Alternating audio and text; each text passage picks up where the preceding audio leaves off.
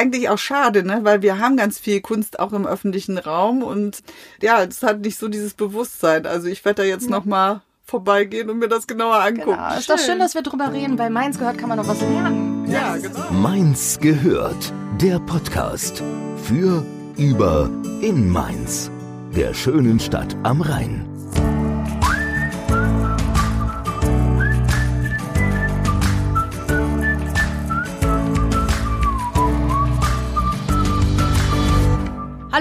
Heute haben wir wieder einen Gast in unserem Aufnahmestübchen.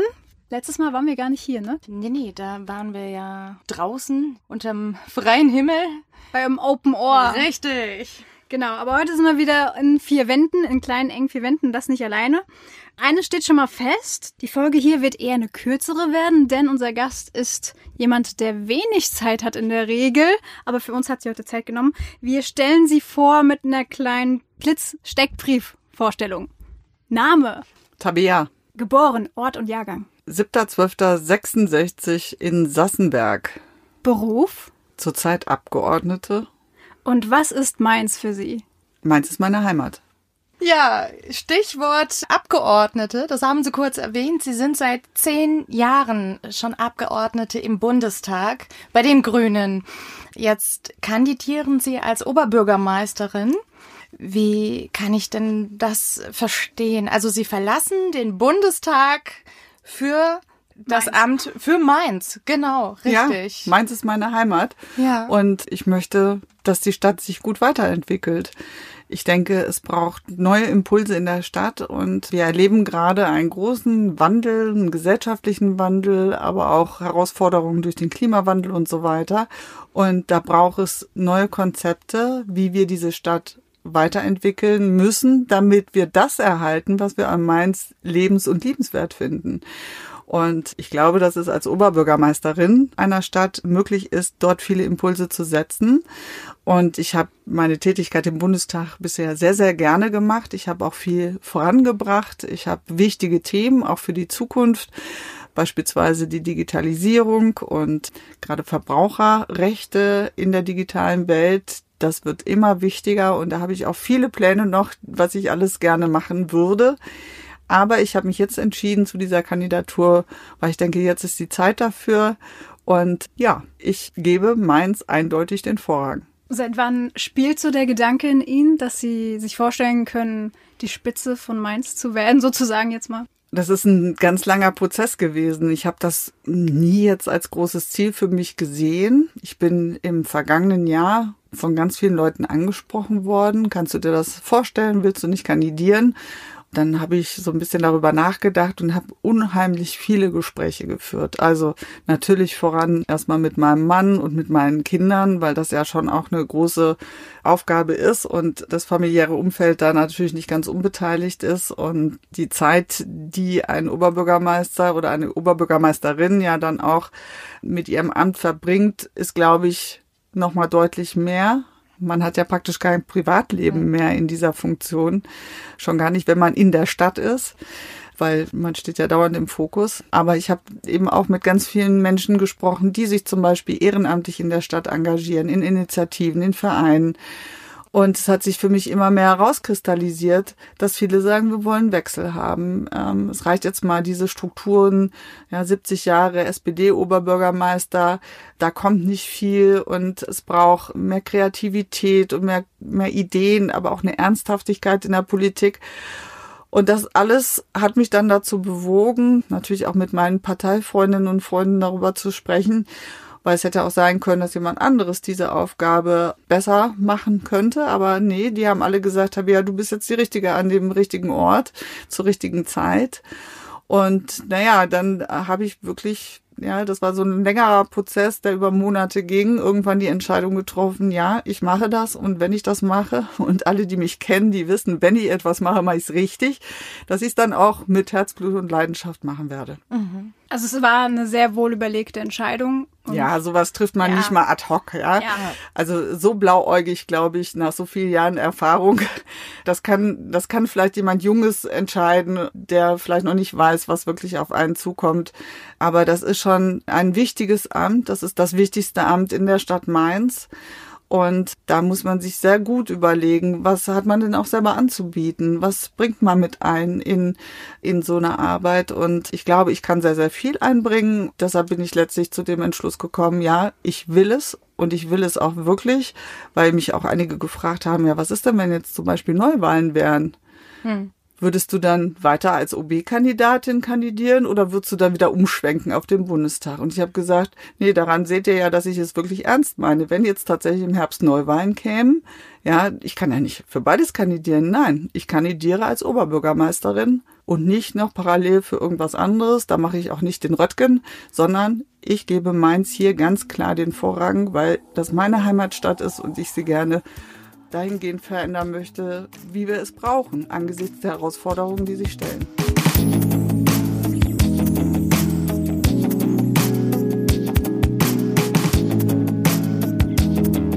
Aber es ist schon ein sehr großer Schritt, wenn man einmal im Bundestag war, dann. Natürlich, aber äh, Politik ist, also politische Ämter sind ja immer auf Zeit. Mhm. Und ich bin sehr, sehr dankbar, dass ich diese Zeit im Bundestag bisher hatte. Und ja. ich glaube auch, dass ich viel angestoßen habe, viel bewegt habe. Ich habe wirklich auch einige Erfolge, aber auch eben auch kommunalpolitisch einige Erfolge. Zum Beispiel die Verhinderung des Kohlekraftwerks in Mainz. Das habe ich ja damals ganz massiv begleitet und bekämpft. Und dieses Amt stellt einen vor neue Herausforderungen. Also ich glaube, die Arbeit ist eine andere, aber letztlich der Wunsch, die Politik mitzugestalten oder eine Stadt zu entwickeln oder auch ein Land zu entwickeln und Konzepte einzubringen, den Bürgerdialog zu befördern. Das ist ja etwas, was sowohl im Bundestag in meiner Arbeit stattgefunden hat und im Oberbürgermeisteramt genauso wäre. Also insofern ist das kein großer Unterschied, was jetzt so die, die eigentliche Arbeit angeht. Ja. Ich bin dankbar für die Zeit, die ich im Bundestag bisher war, weil das wirklich eine ganz herausragende Aufgabe war. Aber mir war immer klar, das ist ja nur eine, ein Amt auf Zeit. Okay. Ja, also man muss ja auch immer wieder gewählt werden und ich bin jetzt in der dritten Legislaturperiode da drin.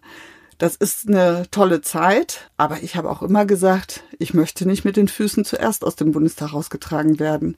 Es gibt Leute, die bleiben da wirklich bis zum Ende und nee, irgendwann reizt dann ja auch eine neue Aufgabe und ich war immer so, dass ich auch dann irgendwann geguckt habe, was gibt es für neue Herausforderungen, für neue Aufgaben. Man wächst ja auch mit den Aufgaben, das genau. heißt, damit hat man auch bringt man neue Erfahrungen mit für eine neue Tätigkeit und das würde ich jetzt auch so sehen bei der Kandidatur für die Oberbürgermeisterin. Ja. Gibt es da etwas besonders herausstechendes in den zehn Jahren im Bundestag, wo Sie sagen, daran konnten Sie am meisten wachsen, das können Sie für sich mitnehmen, was Ihnen jetzt auch dann später nutzen kann als Oberbürgermeisterin?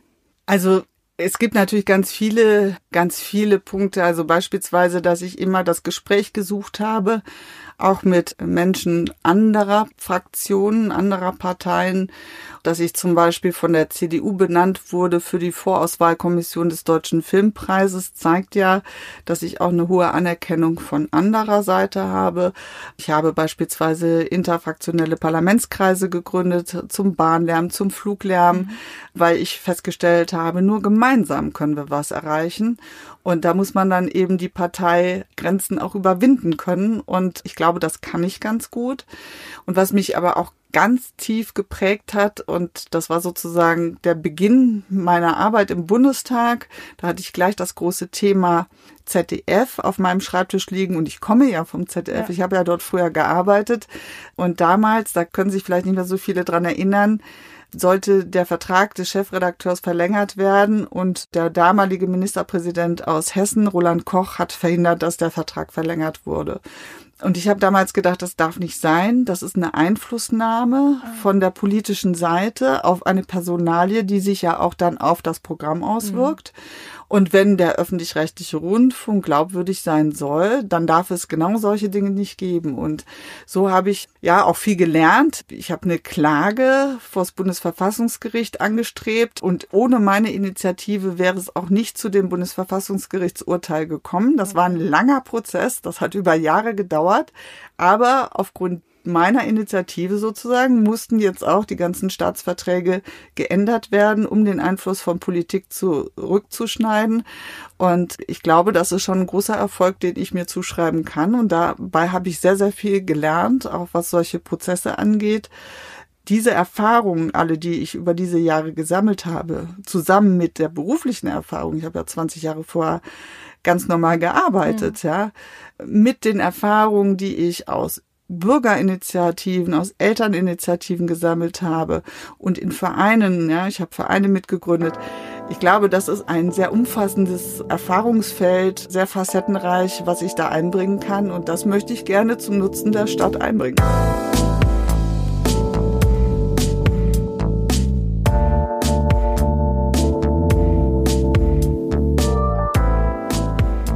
Haben vieles selbst erfahren im eigenen Leben, ne? Und äh, reden Ja, auch nicht Niederlagen, davon, auch Niederlagen, Ja. das gehört auch dazu, ja. Klar. Ähm, Daraus lernt ne- man ja am meisten. Ja. ne? Stimmt. Ja. Ja, ich habe eine persönliche Niederlage. Meine Ehe ist gescheitert, ja, und ich war dann eben auch als Alleinerziehende berufstätig, auf viel Unterstützung auch angewiesen und habe mich dann auch noch politisch engagiert, weil ich damals zum Beispiel keinen Kinderbetreuungsplatz bekam und äh, händeringend danach gesucht hatte und die damalige Dezernentin, Sozialdezernentin Malu Dreier, ja, also das ist einige Jahre her, hatte damals auf dem Open Ohr Festival gesagt, es gäbe keinen Bedarf, die Kinderbetreuung auszubauen. Da habe ich mich so geärgert und habe gedacht, da musst du jetzt aktiv werden. Und das ist natürlich ganz schön heftig, ja, berufstätig zu sein, Familie zu haben und dann noch ehrenamtlich zu engagieren. Aber ich habe das deshalb gemacht, weil ich festgestellt habe, in meiner Situation ist niemand in der Politik. Damals waren entweder Frauen in der Politik, die die Kinderphase schon hinter sich hatten oder die noch keine Kinder hatten. Ja. Aber in meiner Situation war niemand da. Also habe ich gedacht, da muss man doch aktiv werden, um selber diesen Bereich des Lebens auch irgendwie abzubilden und zu vertreten. Und das ist natürlich ein großer Spagat gewesen, ja. Aber ich habe da viel gelernt. Meine Kinder mussten natürlich hin und wieder von der Babysitterin ins Bett gebracht werden.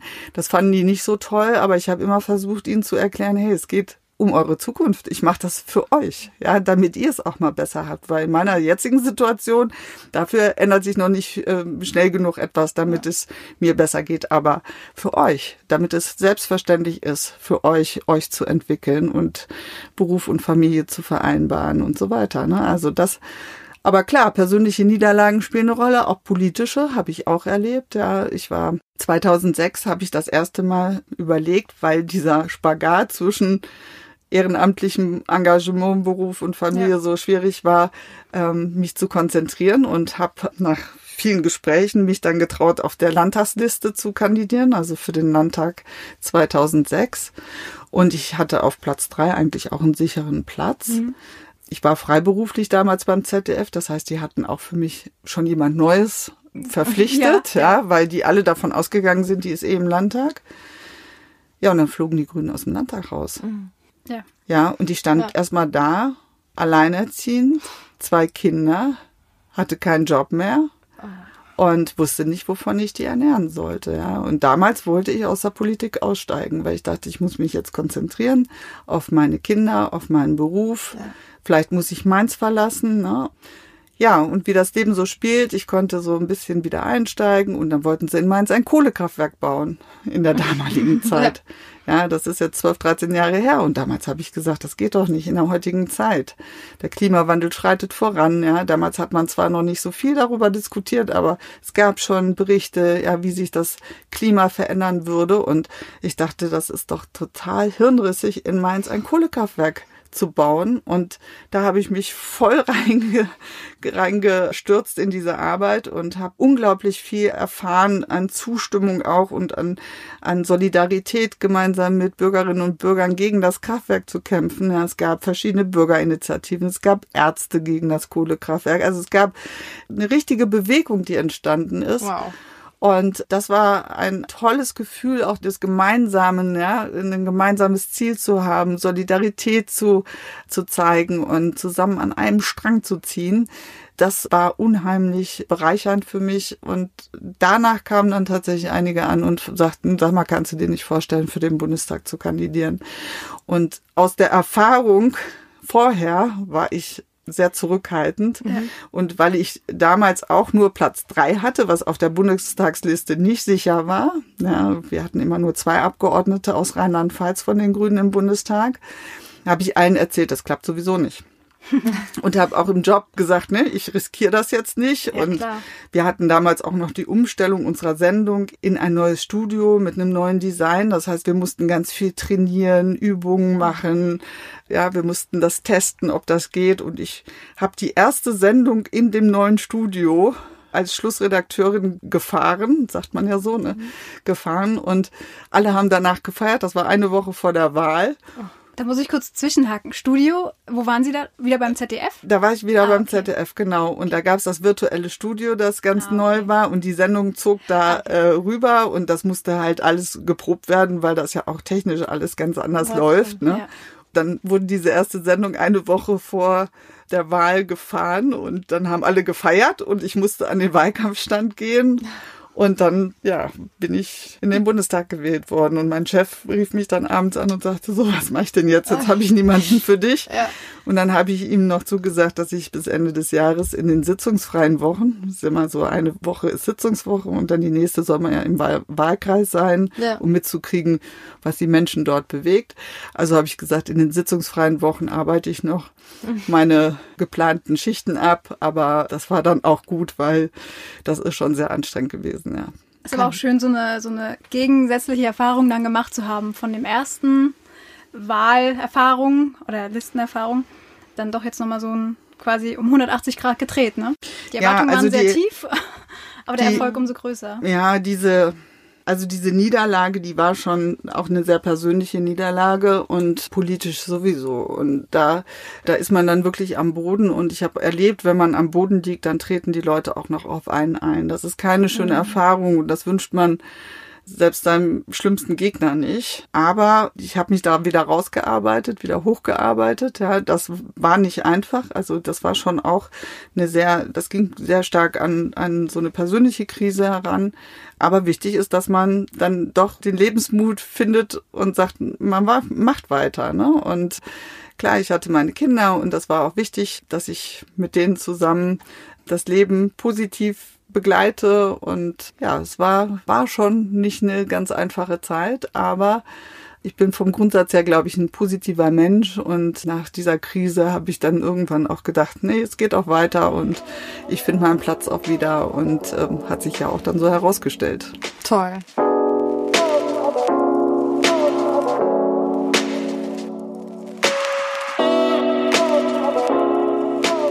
Ich glaube, eine große Portion Positivität braucht man auch im Bundestag. So gerade was man jetzt auch beobachten kann, die politische Stimmung ist ja schon sehr, wie soll ich denn sagen? Ja, wobei nicht nur im Bundestag, natürlich auch auf kommunaler Ebene. Auch das, genau. Und da, man sagt ja der Kommunalpolitik, dass man da näher am Menschen ist, dass man mehr mitkriegt.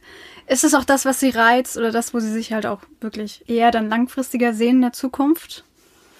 Also im Bundestag ist es tatsächlich so, dass man sich manchmal fragt, oder ich habe mich oft gefragt, was kommt denn eigentlich an von dem, was ja. du machst? Ne? Also man macht ganz viel und dann stellt man aber irgendwie fest, ach, ja, du, du machst zwar Pressemitteilungen, gibst Pressegespräche, gibst Radiointerviews oder Fernsehinterviews, aber nur ein Bruchteil der Leute kriegen das eigentlich mit, was du mhm. machst. Ne?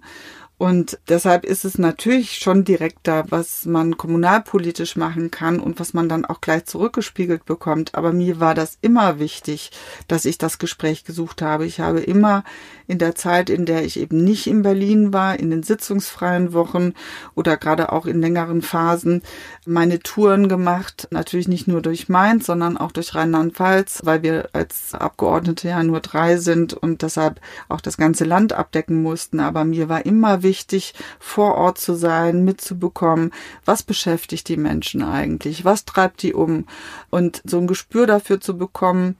Unsere Demokratie ist ja gerade an so einer ja, wird gerade auf die Probe gestellt.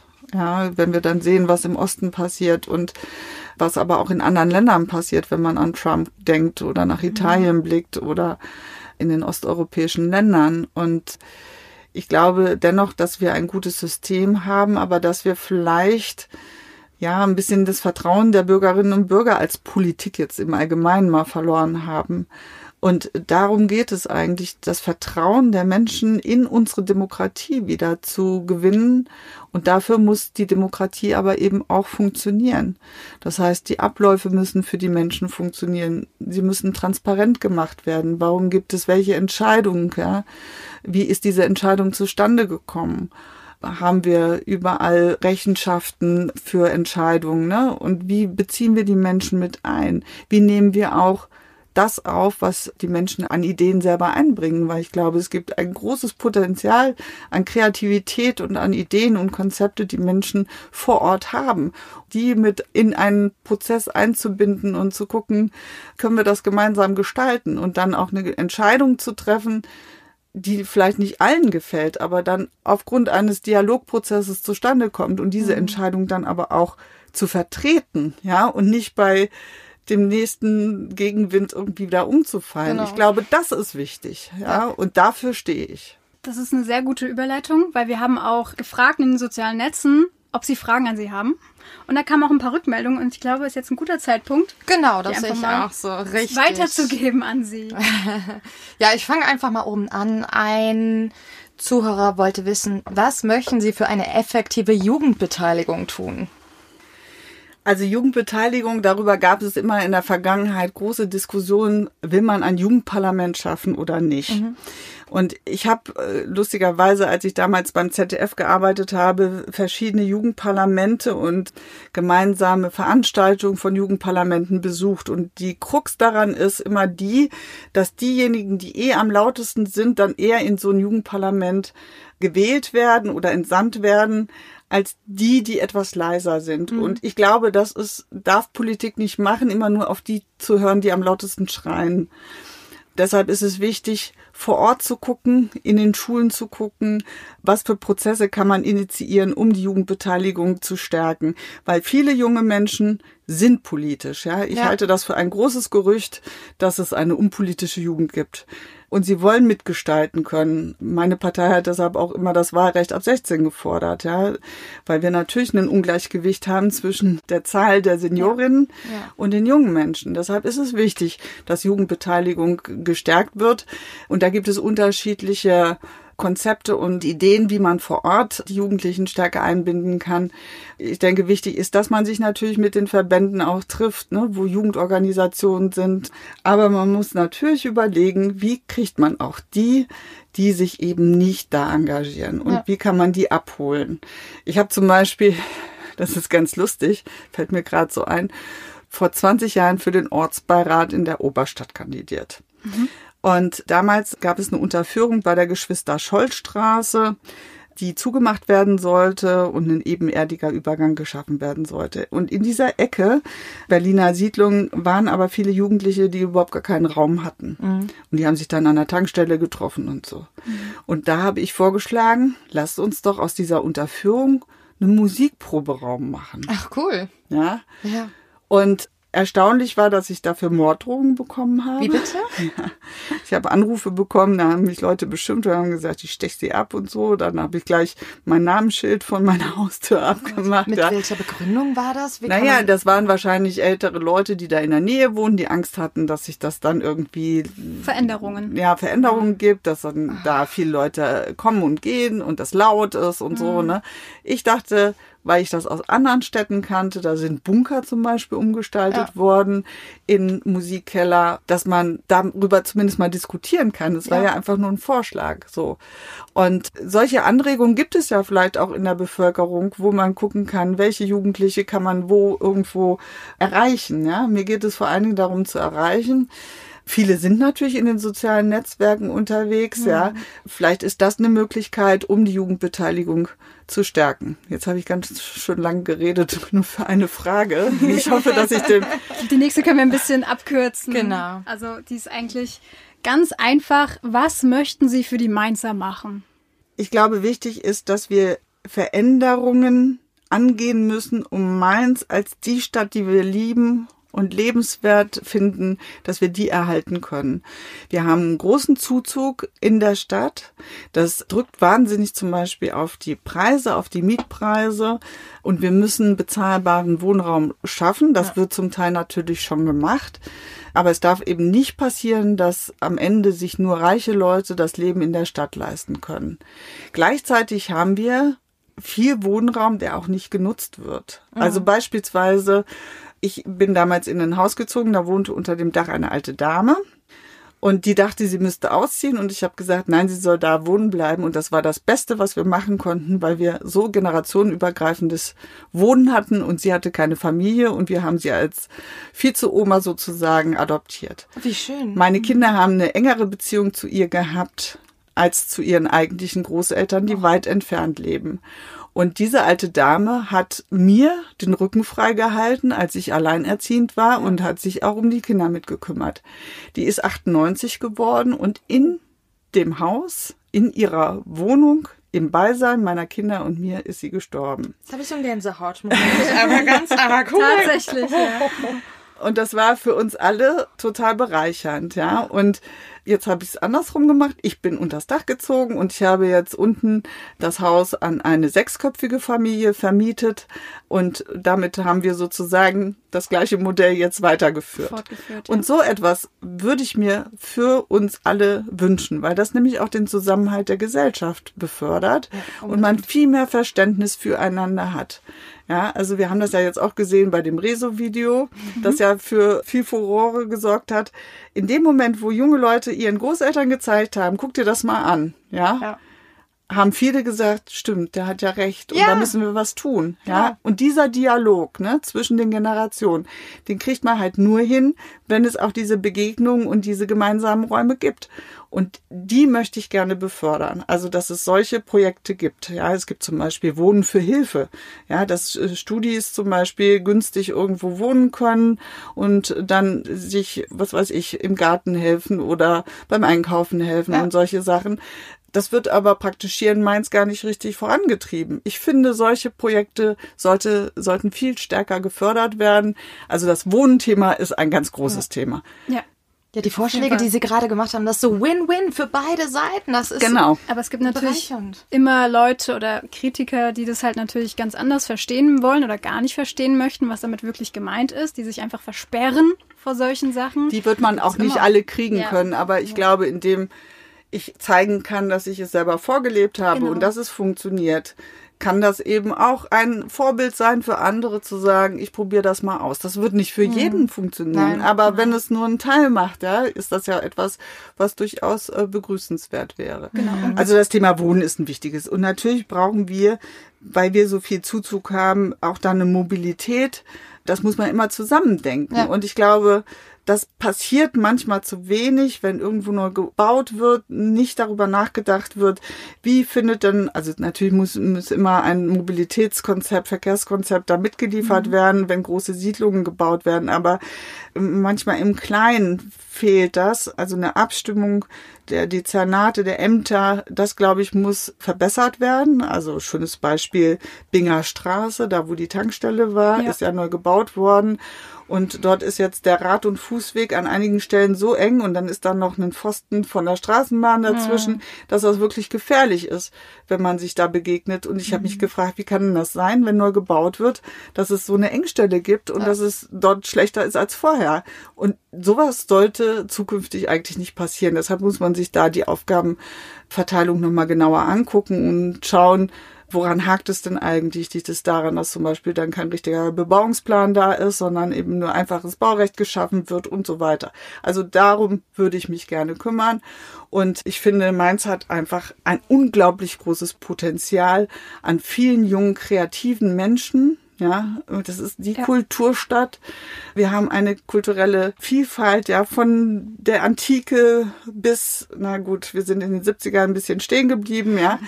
Ähm, aber diese vielen Kreativen, die wir ja auch ausbilden, viele verlassen danach die Stadt. Ja? Und das finde ich sehr schade. Eigentlich könnte man dieses Potenzial viel stärker nutzen, auch für eine wirtschaftliche Entwicklung. Wobei sich auch sehr viele in Mainz sehr schnell auch wohlfühlen und sehr viele positive Aspekte auch immer aufzählen, wenn man fragt, wie gefällt's dir hier? Oder Studenten gerade so, ja, Mainz ist total super.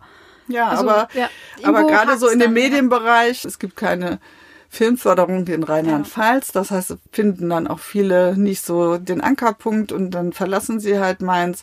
Und ich glaube, gerade so in der Digitalisierung, also wenn wir uns als Stadt auch modern aufstellen wollen, eine smarte äh, Stadt werden, die Potenziale der Digitalisierung auch für Energieeffizienz, für eine moderne Mobilität nutzen wollen, Ja. für eine bürgernahe Verwaltung. Da gibt es ganz viele Ansatzpunkte und dieses Potenzial, das ist überhaupt noch nicht gehoben worden.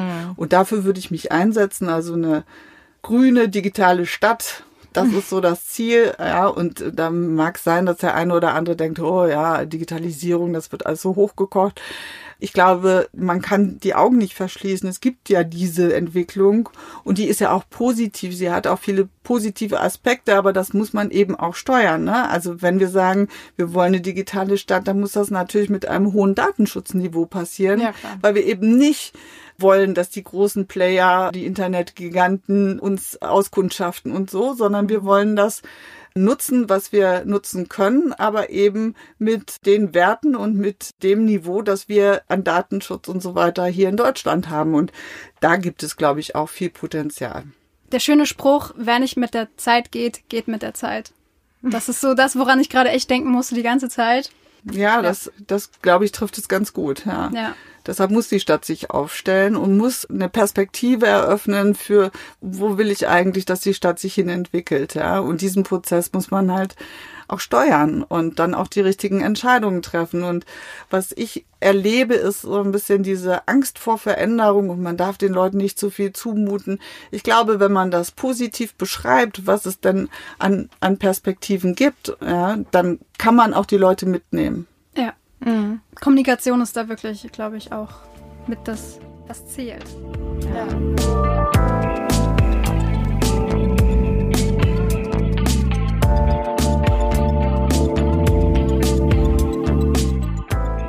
fahre ganz viel mit dem Fahrrad und ich mache das auch sehr gerne. Aber natürlich gibt es noch viel zu tun und Mainz ist noch keine Fahrradstadt, sie will eine werden und das soll sie auch werden, Genau. ja. Und ich, ich erlebe das auch, dass immer mehr umsteigen. Das ist ja auch total schön, ja, zu sehen, dass viele das für sich erkannt haben, das ist mein Fortbewegungsmittel und wenn ich mal ein Auto brauche, dann leihe ich mir eins beim Carsharing oder Ja. so. Ne? Das funktioniert ja auch gut. Aber dafür muss natürlich auch die Radwege so ausgestattet sein, dass man nicht an jeder Ampel steht, dass es nicht holper die Polter ist und Ja. so. Da gibt's noch ganz viel zu tun. Die Stadt hat gerade erst angefangen, aber sie hat eben auch nur eine Fahrradbeauftragte. Das ist vielleicht auch ein bisschen wenig. Da müssen wir zusammen ja die Situation deutlich verbessern. Auch gerade für den überörtlichen Verkehr. Also es gibt ja auch Leute, die sagen, ich komme aus Ingelheim jeden Tag, ich würde gerne mit dem Fahrrad fahren. Ja. Aber es gibt keine richtige Schnellstrecke und so weiter.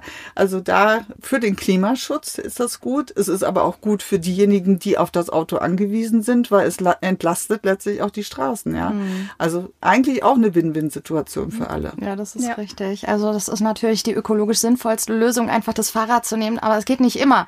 Schweben Ihnen da auch Pläne vor, den ÖPNV auch ein bisschen auszubauen? Naja, das ist das Zweite sozusagen. Fahrrad ist das eine. Und natürlich können nicht alle Leute Fahrrad Nee. fahren, ja. Die sollen auch keine Angst kriegen, oh Gott, ja. Ältere Leute, die sagen, ja, ich fühle mich da auch nicht sicher. Nein. Es soll nur für die, die das Fahrrad nutzen wollen und können, attraktiv sein, damit eben viele Leute umsteigen.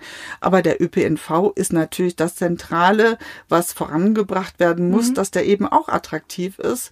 Nur dann steige ich um und lasse mein Auto vielleicht stehen oder schaffe mir gar kein Auto an, weil es anders viel bequemer ist. Ich Ja. muss keinen Parkplatz suchen, ja.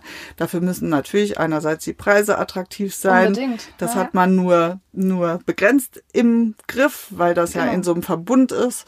Aber natürlich sollte, sollten wir uns alle dafür einsetzen, dass es ein attraktives Angebot gibt, dass es am besten übrigens auch digital Also ich freue mich, wenn es irgendwann eine App gibt, wo ich verschiedene Verkehrsträger sozusagen angeboten bekomme, um von meinem Mann, der im Westerwald lebt, ja, wo ich nicht normal hinkomme, der muss mich immer im Montabaur abholen, weil ich sonst vier Stunden brauche, um zu ihm zu fahren, ja. mit den öffentlichen und mit dem Zug, ne, dass ich dann praktisch eine Verkehrskette habe, eine Mobilitätskette der unterschiedlichen Anbieter und daran müssen wir eigentlich arbeiten, weil wenn das attraktiv ist und wenn ich diese Angebote habe, dann brauche ich wirklich kein eigenes Auto mehr. Dann ist es viel bequemer so und ist es verlässlich. Also allein die Echtzeit in den Apps zu haben, mhm. da arbeiten wir jetzt noch dran. Ja, das ist immer noch nicht da ja. und das wäre schon jetzt wesentlich wichtiger, das voranzubringen, um zu gucken, ne? mhm. ne?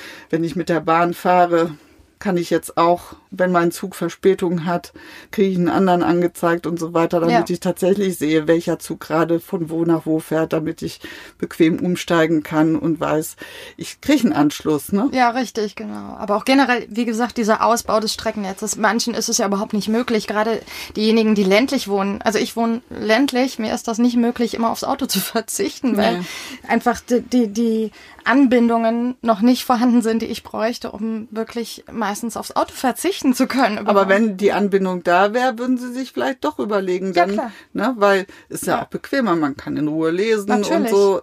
Also ich fahre auch lieber mit dem Zug, als dass ich mich ins Auto setze. Ne? Aber genau. tatsächlich, genau. wenn die Anbindung so nicht da ist, deshalb muss man vielleicht auch Kombinationen schaffen, ne? dass man irgendwelche attraktiven Angebote hat und dann die Reststrecke dann mit dem Fahrrad oder mit ja. anderweitig ne, in der Fahrgemeinschaft irgendwie überbrücken kann. Aber da ist noch einiges im Argen, um das zu verbessern. Ja.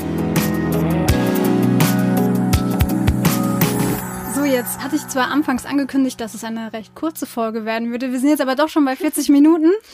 Aber wir wollten Sie gerne noch ein bisschen mit Ihnen ein bisschen quissen. Zumindest so zwei, drei Fragen, weil das immer ganz schön ist. Und bevor uns jetzt hier der Sauerstoff endgültig ausgeht, hier in, in unserem kleinen Kabuff, würde ich sagen. Jetzt hoffe ich, dass das. ich mich nicht blamiere. Ach Quatsch, nein. Es sind meins Fragen und ich habe das Gefühl, Sie kennen sich doch ganz gut aus. Ja. Gut. Ja. Dann machen wir es einfach so. Das sind, ist hier ein Stapel von 100 Fragen. Okay, die stellen wir aber nicht alle jetzt. nein, nein, nein. Nee. Fangen wir mal an. Was ist denn Ihre Lieblingszahl? Sieben. Sieben. Sieben. Da schauen wir mal. Also hier habe ich sie gleich. Was meint der Mainzer, wenn er vom Beamtenwecker spricht?